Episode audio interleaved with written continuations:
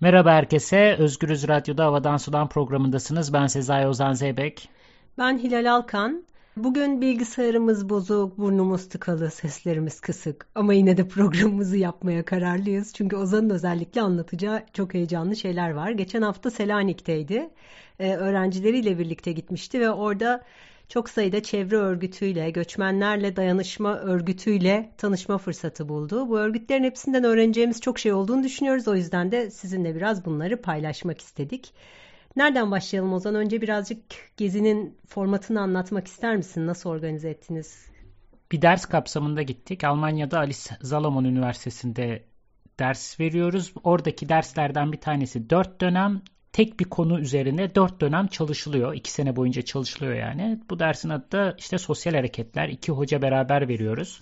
Ve bu kapsamda işte Selanik'teki sosyal hareketleri incelemeye gittik. Bütün organizasyonun öğrencilerin yaptığı bir geziydi bu. İşte bağlantıları kurdular, günleri aldılar vesaire. Biz hakikaten sadece onlara eşlik ettik ama bundan sonra bahsederiz herhalde. Evet buna biraz sonra tekrar geri dönelim ama biz önce birazcık gezinin içeriğinden konuşalım istiyorum. İlk olarak gittiğiniz yer Ökopolis'ti yanlış hatırlamıyorsam ve Ökopolis bir hem çevre hem göçmen meselelerini, göçmenlikle ilgili meseleleri bir araya getiren bir örgüt. Biraz anlatır mısın nedir, ne yaparlar? Küçük bir örgüt gibi gözüküyor ama aslında öyle değil çevre meselesi olarak başlamışlar senin dediğin gibi 10 sene önce. Fakat zamanla Yunanistan'ın koşulları yüzünden, göçmenlerin gelmesi yüzünden göçmenlerle de e, ilgilenmeye başlamışlar. Farklı faaliyetler yürütüyorlar. Kıyafet tedarik ediyorlar, banyo hijyen eşyaları tedarik ediyorlar. Yemek pişiriyorlar, göçmenlere dağıtıyorlar. Arkada kocaman bir gardırop var. İşte orada gönüllülerin vermiş olduğu kıyafetler göçmenlere dağıtılıyor. Yatacak yer gerekirse eğer temin ediyorlar. Arkada küçücük bir odası var. Bu şekilde bir örgüt. Bu esnada ekoloji nerede kalmış? Ya bu tartışmalı bir şey. En başında bir festival düzenliyorlar. Fridays for Future'la beraber çalışıyorlar vesaire. Ekoloji meselesi de yani bütün bu faaliyetleri yaparken ekolojik hassasiyetlerle yapmak prensibi üzerinden gidiyor. Yani dediğim gibi aslında bir çevre örgütü fakat göçmenler ağırlık kazanmış, göçmen meselesi ağırlık kazanmış. Çalışan kişi işte buraya gelen insanlar buranın kurallarıyla çalışmak zorunda diye bir hikaye anlattı. Mesela yemekler ortak yapılıyor. Yani erkekler oturuyor, kadınlar yapıyor gibi bir ilişki modelinde bozmaya çalışıyorlar. Ya da işte plastik kaplardan yememek, daha kalıcı, daha sürdürülebilir bir takım malzemelerle hayatı devam ettirmek falan gibi prensipler galiba anladığım kadarıyla minik buluşmalar, toplantılar ve orada ekolojik hassasiyetleri göçmenlerle de paylaşıyorlar diyeyim. Gönüllüler arasında da göçmenler var herhalde değil mi? Yoksa bu sadece Yunanlıların kurduğu bir ve çalıştığı bir örgüt mü? Ee, bizimle konuşan kişi Almanyalıydı zaten. Almanya'dan gelmiş, Selanik'i görmüş, aşık olmuş. Ee, dediğinse Evet, e, zaten bu galiba ortak bir akıldan çıkmış gibi bir, gittiğimiz bütün örgütler, biz göçmenlerle çalışanlar bir noktada göçmenlerin de bize dahil olacağı, sivil toplumumuza, derneğimize dahil olacağı e, bir takım kapılar açmaya çalışıyoruz dediler. Burada da vardı. Hatta göçmenlerden biri elinde eli protezli Suriye'den kaçmış. Orada çalışıyordu bilfiil. Anladım. Yani bu bir sadece niyet olarak kalmamış. Gerçekten de hayata geçirilebilmiş ortak iş yapma pratikleri. Evet ama göçmenlerin büyük bir çoğunluğunun gene bize anlatılanı aktarıyorum. Asıl amacı Yunanistan'da kalmak değilmiş. Hep Almanya'ya gitmek ya da daha hani İngil- İngiltere değil de Fransa'ya gitmek üzerinden plan yapıyorlarmış. O yüzden Yunanistan böyle gelip geçici bir yer. Dili öğrenmek istemiyorlarmış bu yüzden. Yani niye öğreneyim ki zaten ben burada durmayacağım diyerek. O yüzden de daha az kalabilen oluyormuş. Bir transit noktası olmaktan gayrı bir şeyi istemiyor Yunanistan zaten yani. Hem Yunanistan istemiyor ama bu derneklerin derdi öyle değil. Yani biz gelen herkesin burada kalabilmesi için, burada güçlenebilmesi için imkanlar yaratmaya çalışıyoruz. Bir böyle gelip geçici bir yer olmak istemiyoruz diyorlar. Fakat göçmenler de işte aynı kafada. Biz Almanya'ya gitmek istiyoruz diyorlar. Çünkü orada böyle bir umut, başka türlü bir umut görüyorlar herhalde.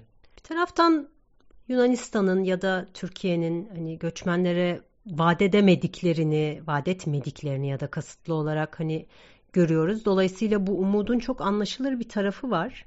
Ama bir taraftan da Almanya'ya gelen göçmenlerin de yaşadıkları sıkıntılar çok büyük. O o büyük hayaller gerçekleşiyor mu gerçekten? Ben pek emin değilim. Dediğim gibi bizle konuşan oradaki bir Almandı ve tanık oldukları hakikaten tartışılması gereken bir şey var. Şunu söyledi kabaca.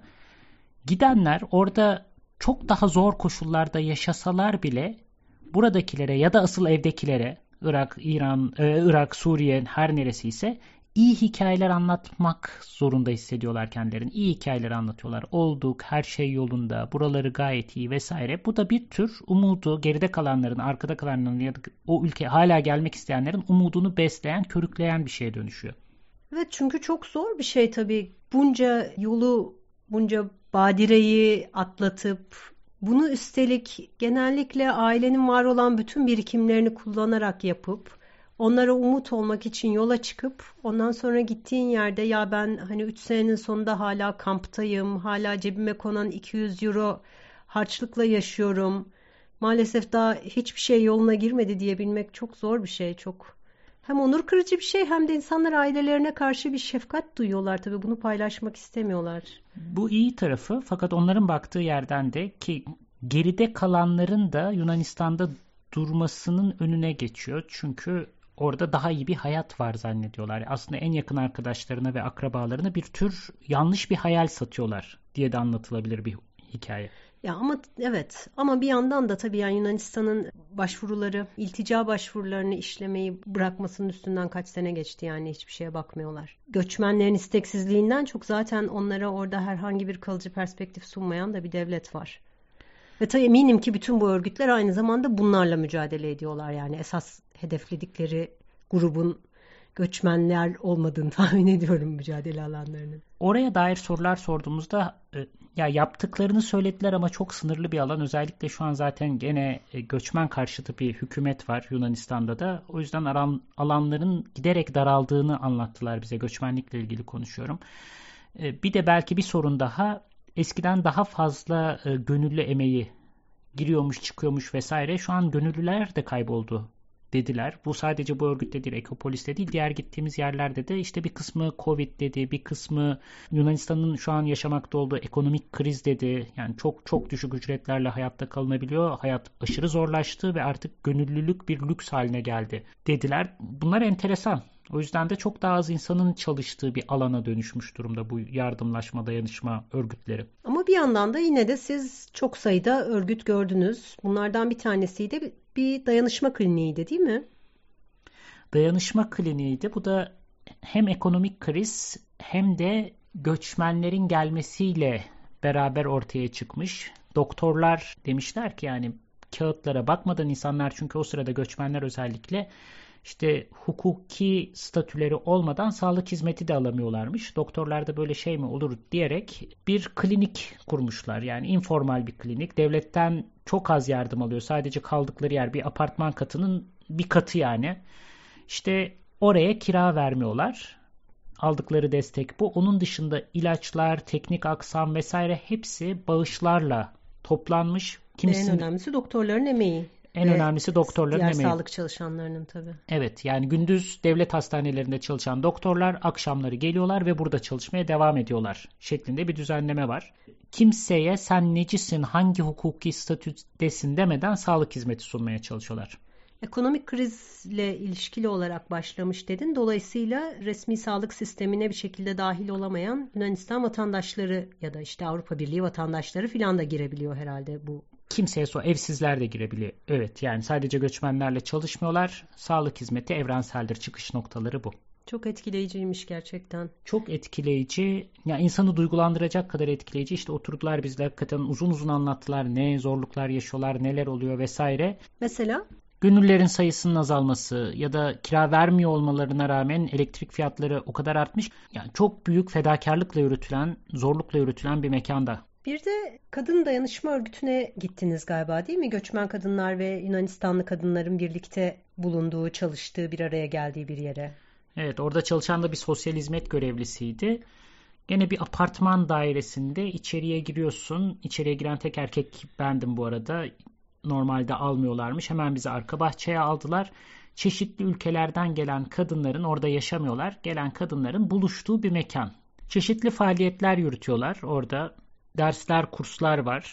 Okuma yazma kursları var. Mesela İran'dan gelen kadınlar okuma yazma bilmiyormuş. Orada var olan, biz oradayken var olan kadınlar. Diğer başka bir İranlı kadın onlara okuma yazmayı öğretiyormuş e, Farsça. kendi bedenlerini tanımaya yönelik, orada Yunanistan'da yaşamanı yaş- yaşarken onları güçlendirecek bir takım mevzuata yönelik bilgilendirici eğitimler düzenliyorlar. En çok da birbirlerinden öğreniyorlar dedi bizde konuşan sosyal hizmet görevlisi. Bu şekilde bir alan. Yani daha çok göçmen kadınların bir araya geldiği ve bilgi paylaşımı yaptığı bir yerden bahsediyoruz değil mi? Sizin öğrencileriniz için çok e, öğretici bir yer olmuştur herhalde bu. Evet onlar için çok öğretici oldu, çok ilham verici oldu. Bütün bu zorluklara rağmen nasıl devam edebiliyorsunuz diye sordular. İlk soruları da bu oldu. Çünkü kadın bir yandan ne kadar zorluklarla bu işi yürüttüklerini anlattı. Verdiği cevap da güzeldi bence. Toplamda bir şeyi değiştiremediğimi hissettiğim anlar oluyor. Fakat bazen bir kişinin hayatında ne kadar olumlu etkide bulunduğumu görüyorum. O bir kişi için bile devam etmeye değer, bu işi yapmaya değer dedi. Bence bu çok önemli bir cevaptı. Bizim öğrenciler açısından o anlamda güçlendirici bir şeydi. Bir başka gençlik örgütüne de gittiniz değil mi? O ne yapıyordu? Oradaki de bir dayanışma pratiği miydi yoksa başka bir şey miydi? O da baş, o da başka bir dayanışma pratiğiydi. Eterotopya, e, ütopya değil eterotopya. Bütün o gerilimlerle falan bir arada farklı hayaller kurabilme yeri olarak düşünülmüş. Bunlar çoğunlukla üniversite öğrencileriydi gittiğimiz yerde. Yunanistan'da da bizimkine benzer bir şekilde üniversiteye giriş sınavı var lise öğrencilerinin girdiği ve aynen Türkiye'de olduğu gibi en azından zamanda çok olduğu gibi dershaneler var. Paralı dershaneler. Bu sınava girmek için paralı dershanelere gitmek zorundasın. Gitmiyorsan çok yani kazanma şansın düşüyor. Bu öğrenciler de toplanmışlar bir dershane açmışlar. Ücretsiz ihtiyacı olan insanlara mini mini odalar olan gene bir apartman dairesindeyiz. İşte kimya dersleri, biyoloji dersleri, matematik dersleri üniversite öğrencileri diğerlerine ders anlatıyor. Aynı zamanda sohbet ediyorlar, işte ülkenin geleceği hakkında konuşuyorlar. Bir politik örgüt bu bu arada. Aynı zamanda bir siyasi partiye bağlı, Sirize'ye bağlı, eski hükümete bağlı. Ve orada bir tür hem dayanışma hem politizasyon süreci yaşanıyor. Bir kafesi var, bir buluşma mekanı. Peki öğrencilerden bir beklenti var mı? Başarılı olmaları dışında? Ücret yok dediğim gibi. Onun dışında oradaki diğer faaliyetlere katılım bekleniyor tabii ki. O diğer faaliyetler de çok kıymetli. Mesela işte evsizlere ve göçmenlere yemek hazırlıyorlar. Mutfak var orada bir tane. O mutfakta beraber topluca yemek yapılıyor. Sonra beraberce gidip çeşitli yerlerde bu yemekler dağıtılıyor. Belli spotlar varmış şehirde biliyorlar. Beni de davet ettiler fakat ne yazık ki gidemedim. O yemek yapma şölenine diyeceğim. Aklımda kalan şeylerden biri o oldu yani Selanik'te. Bazen kendim gittim bazen öğrencilerle gittik ama akşamları da böyle rebetika çalan yerlere gittik. Bir kitapçıyla tanıştım orada. Bana mutlaka şuraya git dedi. Bir Türkiye'li insan var. 7-8 senedir orada yaşıyor. Bir doktora tezi yazıyor kemençe müzisyen aynı zamanda. Onun bizi götürdüğü yerler oldu. Bu arada Onur'a da selam söyleyeyim. Orada bizi gerçekten çok iyi ağırladı. Çok güzel müzikler dinledik. Her gittiğimiz yerde gerçekten çok güzel Rebetika dinledik. Çok güzel de yemekler yediniz değil mi? Çok güzel. Ya Evet çok güzel yemekler yedik bunu çok anlatmak. evet çok güzel yemekler yedik. Ya bir de çok güzel bir taraf var. Mesela Anatolikon denen bir mekana gittik. Yani sahibiyle böyle bir 10 kelime olsun Türkçe konuşmak mümkün oluyor. İnsanlar yani çok kucaklayıcı, çok sıcak davranıyorlar. Bir yandan böyle bir husumet var Türkiye ile Yunanistan arasında daha doğrusu devletler arasında işte savaş çıkar mı ne oluyor Ege'de sorun kriz ya büyüyor. Evet çok zorlu bir haftada gittiniz aslında. Evet yani Türkiye ama insanların tepkileri o kadar sıcak ki ortak kelimeler, ortak muhabbetler vesaire hem güzel müzikler hem güzel yemekler hem de çok güzel sohbetlerle geçti gerçekten.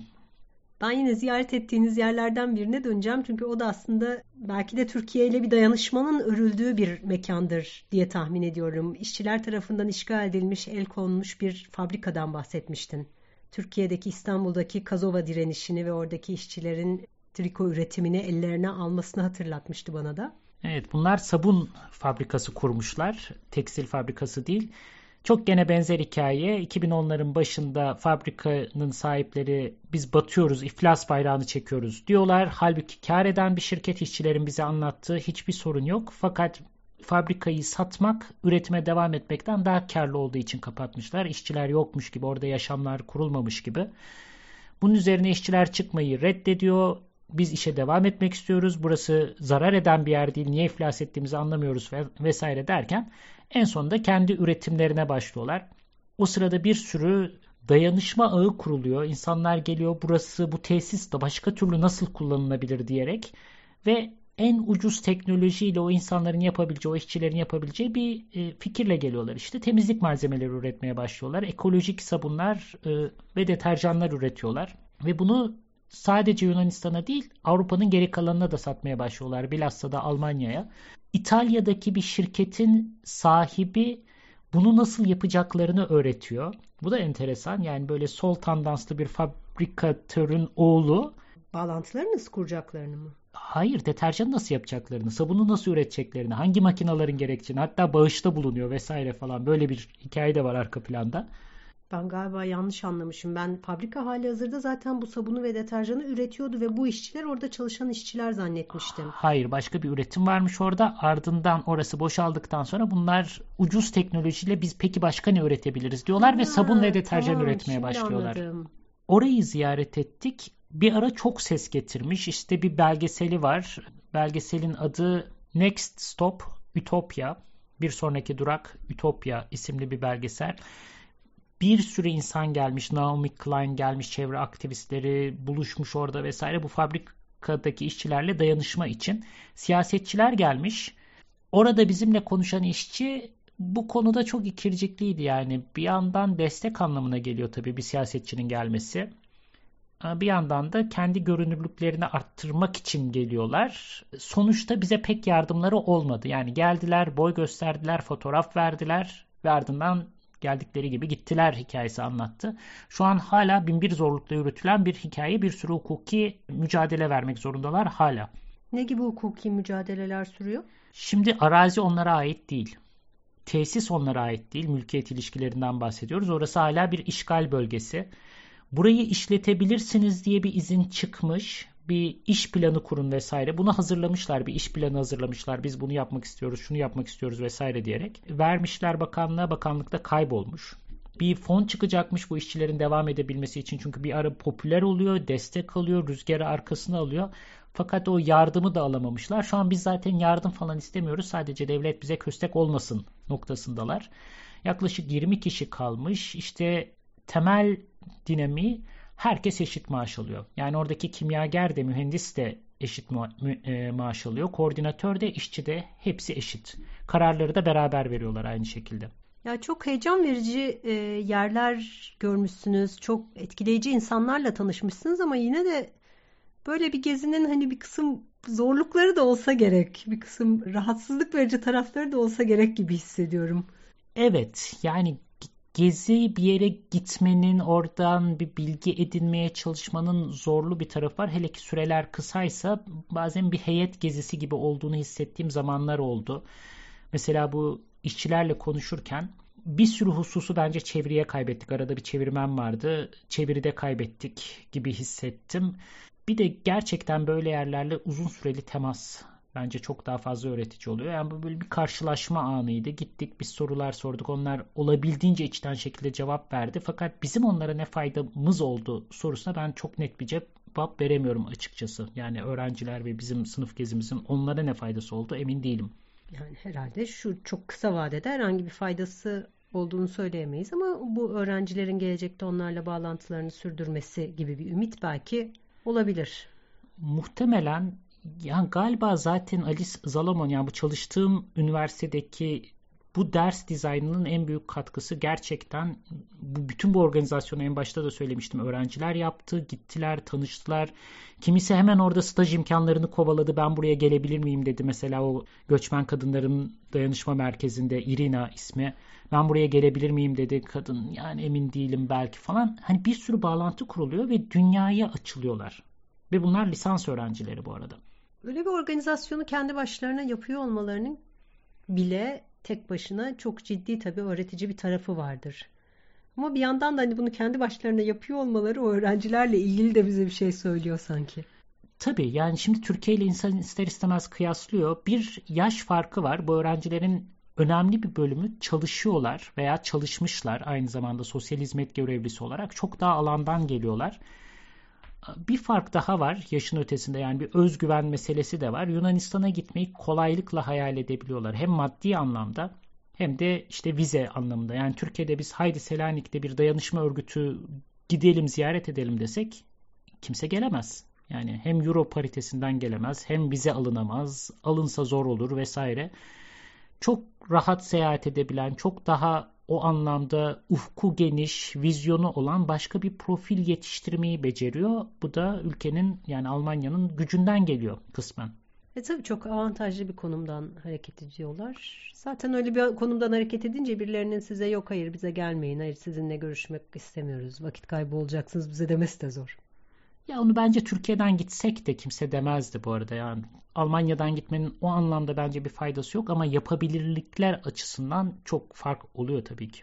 Sadece ama bu ziyaretleri gerçekleştirmediniz. Aynı zamanda e, bir de mübadele ile ilgili bir sergiden hatta bir de tur rehberinin anlattıklarından bahsetmiştin. Mübadelenin 100. yılı Selanik özelinde yani 1900 2022-1922 yılları onunla ilgili bir sergiye gittik. Ben öncesinde işte öğrencileri Türkiye-Yunanistan ilişkileriyle ilgili olabildiğince tarafsız bir hikaye anlattım. Sonra sergiye girdik. Olabildiğince taraflı bir sergi çıktı karşımıza tabii ki. ya bir yanıyla çok acı çekilmiş. Gelen insanlar Selanik'te yani Anadolu'dan gelen Rumlar Selanik'te çok zor koşullar altında yıllar geçirmişler. Hemen entegre olmamışlar. Yunanlılar, Rumlar bunlar zaten aynı falan. Hiç öyle bir şey yok. Hala bu farklar nesilden nesil aktarılan farklar da devam ediyor. Taraflı dediğimse işte yani işte Yunanistan oradaki nüfusu korumak için ve barış götürmek için Anadolu'ya girdi falanla başlayan bir sergi. Gerisini hayal edebiliyorsunuzdur. Karşı tarafın yaşadığı acı hiç yok. Yani Türkiye tarafının sadece Yunanlılar acı çekmiş, sadece Yunanlılar sefil olmuş falan vesaire hikayesi tek sesli bir sergiydi. Öğrenciler de bunu fark etti. Ya burada hakikaten hiç Türkiye'de yaşanan savaşın orada yarattığı tahribatla ilgili hiçbir şey yok. Yani bir barış operasyonu düzenlenmiş gibi. Ama insan böyle şeyleri de bekliyor artık. Yani Türkiye'de de bundan farklı olmayan çok sergi var. Ya tabii ki. Ama siz başka bir anlatıda dinlediniz sanki değil mi? Bir şehir rehberinden. Yorgo. Herkes bir efsanedir o. Gitmezseniz sakın kaçırmış olursunuz falan. Ben de efsane kelimesi çok ciddi iddia içeriyor. Yani ne olabilir ki efsane şehir turu sonuçta sınırları belli bir şey. Hakikaten efsaneymiş. Ya başlangıcını anlatayım. Çok güzel bir şehir turu. Oraya gidenler şehir turu, Selanik, Yorgu anahtar kelimeleriyle arayabilirler. 60 kişi falan vardı zaten. Ben bu kadar çok insan beklemiyordum. Bu Şu, profesyonel bir tur rehberi mi? Yani bilet mi alınıyorsun? Bilet alınmıyor. Ücretsiz. Yani katılabiliyorsun kendin. En sonunda bağış topluyor. Ne kadar verirsen hiç vermezsen de seni takip etmiyor yani. yani böyle bir ortam. 60 kişi gelmiş. Zaten sayı çok kalabalık. Yani 60 kişi sesini duyamayacağız. Mikrofon sistemi yok. Mık mık çok sıkıcı olacak diye bir şey düşündüm. Aramızda dolaştı böyle herkese neredensin falan diye minicik bir an. Bir cümle başladı ve sonra herkesi birbirine tanıştırdı. İşte Belçika'dan gelen bilmem kim, Türkiye'den gelen şu ve herkesi ismiyle ve şehriyle, mekanıyla hatırlayarak bir zaten bir performansa başladı. Hepimiz böyle bir şaşırdık. Sonra da inanılmaz Nasıl bir, bir hafıza o ya? Nasıl bir hafıza değil mi? Sonra da inanılmaz hikayeler. Çok yer gezdirmiyor bu arada. Gezme turu değil.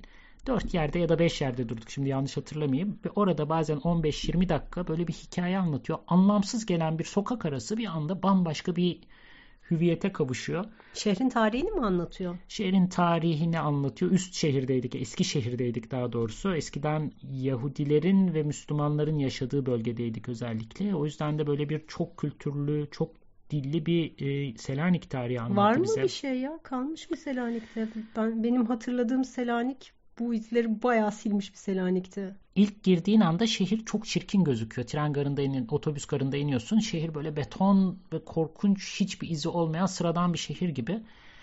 Çok az yerde kalmış. Zaten Yorga'da bu çok az kalışın hikayesini anlattı. Neden bu kadar geçmiş, bugüne sirayet edememişin hikayesini anlattı. Silmeyi yani değil mi? Silme hikayesini anlattı. Yani şöyle bir an anlatabilirim. Gezinin bir noktasında işte bir yerde oturuyordu kadının biri. Hepimiz bir yerde oturuyoruz. Şöyle hafifçe kaydırın kendinizi dedi ve orada bir taşı gösterdi. Kaldırım taşı. Kaldırım taşı aynı zamanda bir Yahudinin mezar taşıymış. Üstünde yazıları hala okunabiliyor. Çünkü zamanında o mezarlıkların taşları sökülmüş. Naziler döneminde bir kısmı havuz yapılmış. Naziler işgal ediyor 2. Dünya Savaşı sırasında daha doğrusu. Bir kısmı havuz yapılmış, bir kısmı yol yapımında kullanılmış, bir kısmı binalarda kullanılmış ve şehirde o geçmişin izleri kasten silinmiş. Tabi silinen sadece Yahudi izleri değildir. Benim hatırladığım Selanik'te pek bir Müslüman izi de kalmamıştı. Ee, Bayağı 500 yıllık tarih silinmiş yani. Camilerin hemen hepsi biri hariç hemen hepsi kapanmış yani yok edilmiş dönüştürülmüş türbeler vesaire işte bir iki tane kalmış böyle sokak aralarında bazen onun da hikayeleri var yani nasıl oldu da kaldığı iyi anlatmak gerekiyor çünkü diğerlerinin tamamı yok kalanlar istisna ve hepsinin özel hikayeleri var işte. Yorgo'da bu hikayeleri mi anlattı? Yorgo'da bu hikayeleri anlattı. Ee, sistematik bir şekilde bir de yangını var tabii ki izlerin silinmesine sebep olan Büyük Selanik yangını. Ama hakikaten de şehrin geçmişi itinayla temizlenmiş. Peki bu Yorgo yeterince efsane çıktı mı yani? Çıktı. En sonunda da Cura getirmiş yanında. Bize Rebecca söyledi. iki tane de şarkı söyledi. Yani mahalleden insanlar katılıyor onu dinlemeye. Hakikaten efsaneymiş. Yani işini bu kadar iyi yapan, bu kadar kendini bulmuş, o işi yaparak kendini bulmuş bir insan herhalde insanın karşısında çok Ve bunu bahşişlerle yapıyor ya. Çok etkileyici. Ya bahşiş ama şöyle tabii bir Türkiye'li olarak hemen onun hesabını yaptım. bahşiş kutusuna şöyle bir göz attım. Günde iki kere yapsa haftada falan diye o hesapların hepsini yaptık yani. E, tabii şüphesiz ama yani yine de hani o, o rahatlık da güzel bir şey. Yani o kendi kendi yaptığın şeyle bu kadar rahat olmak bu kadar güveniyor olmak filan da. Evet ya bir de böyle hani taraftar bir anlatı çıkarır mı diye bekledim. Çok düzgün, çok lafını doğru dengelemiş bir şekilde konuştu. Yani Türkiye-Yunanistan ilişkilerini anlattı falan. Evet falan dediğim bir noktada bitirdi. E, bir arada yaşama kültürüne çok vurgu yaptı Selanik'te. Hem geçmişte hem bugün nasıl olabileceğine dair. O anlamda bilindik kalıpları tekrar etmeyen güzel bir şehir turuydu. Ee, bu esnada biz gazetelerde bir gece ansızın gelebilirizleri falan okuyorduk. İyi bir noktada bitirmişsiniz geziyi. Süremizin de sonuna geldik bu arada. Evet. Çok sağ olun bizi dinlediğiniz için. Selanik herkes İzmir'e benzetiyor. Ben de benzettim ister istemez. Kıyı boyuyla, apartmanlarıyla, yaşantısıyla, cıvıltısıyla. Gidip görmelik bir yer diyorsun. Ya imkanı olanların gidip görebileceği bir yer hakikaten çok uzun süredir bu kadar güzel bir şehir gezisi yaşamamıştım diyeyim. Peki o zaman bu noktada bitirelim Selanik tavsiyesiyle. E, iki hafta sonra yeniden buluşmak üzere. Hoşçakalın. Hoşçakalın.